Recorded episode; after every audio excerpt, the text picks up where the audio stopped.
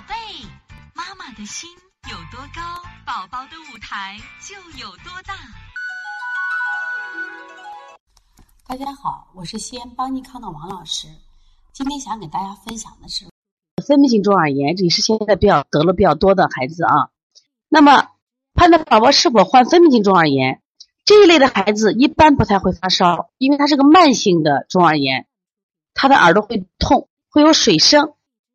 啊，我们想我们的米粒妈妈其实可以分享一下当时小米粒的时候得中耳炎的一些症状，因为小米粒当时就是患了分泌性中耳炎啊。可以分享一下，他耳朵里会觉得闷闷的胀，头摇头时候耳朵里会有水声，会有水声。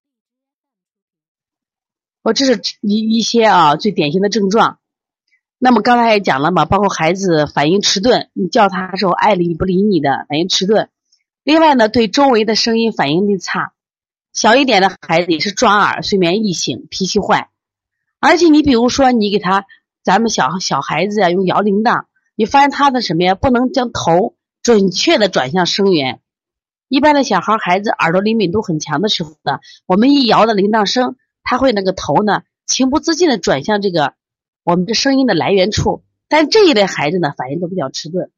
另外呢，对正常的对话就没有反应。看电视的时候声音放的很大。说对于那种反复发作的急性中耳炎，你要考虑啊，他慢慢。经常发作急性中耳炎，慢慢也就会变成分泌性中耳炎了。而且孩子的学习逐渐变得差，平衡能力差，而且不明原因的笨拙，言语语言发育迟缓啊。这里我给大家分享一个案例啊，是一个大学老师的孩子，因为这个父母都非常优秀，孩子呢从小真的很优秀。那么后来孩子上了三年级以后呢，学习越来越差，经常呢遭到老师的批评啊，家长呢也对孩子非常不满意。那么孩子是越来越不爱说话了，后来家长以为孩子可能有这个自闭倾向，再到医院去看。那么自闭倾向的孩子啊，他眼睛是没有灵没有灵魂的，是没有神的。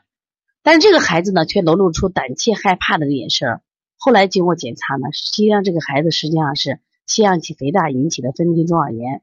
家长太粗心了，一点都不知道，导致孩子的听力已经下降了百分之五十以上。孩子就听力下降，所以说他上课根本听不见老师在讲什么，所以学习越来越差。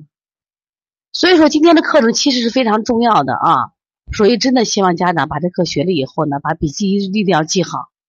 平常的细节你要多观察，因为一旦发生的时候，孩子的听力已经受损了，已经受损。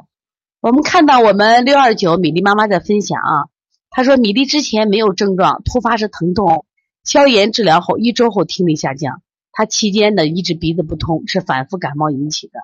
你看米粒妈妈又给了一个啊，他米粒当时的症状，所以我也非常感谢米粒妈妈啊，当时从上海飞到西安来做调理，非常相信我们。今天呢，你看米粒妈妈在群里也分享，我希望有这种症状的妈妈，真的你可以不断的分享，然后呢，让我们更多的妈妈认识到中耳炎这个病的危害性。你包括今天我们这个课程，其实学的人并不多。其实这个这一类的病人非常非常的多，但是为什么不学习呢？他还是觉得不够重要。我觉得听力损伤难道不重要吗？家长其实花大力气让送到孩子上早教、上名校，那么当孩子现在什么呀？听力不好的时候，他的一切都为零。他听不见的时候，他学习怎么能好？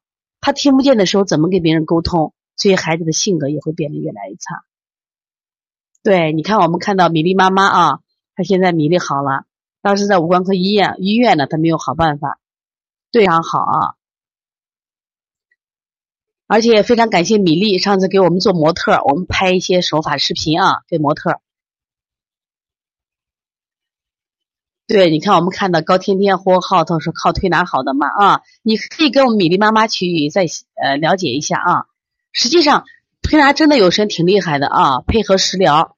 配合食疗加推拿效果真的挺好的，所以你们今天听课的妈妈一定要充满信心啊！包括我们一些同行哦，你们做小孩推拿一定要有充满信心的。所以说，你现在了解这些症状，你把症状了解清楚了，找解找出他得病的原因。既然能得病，为什么就治不好呢？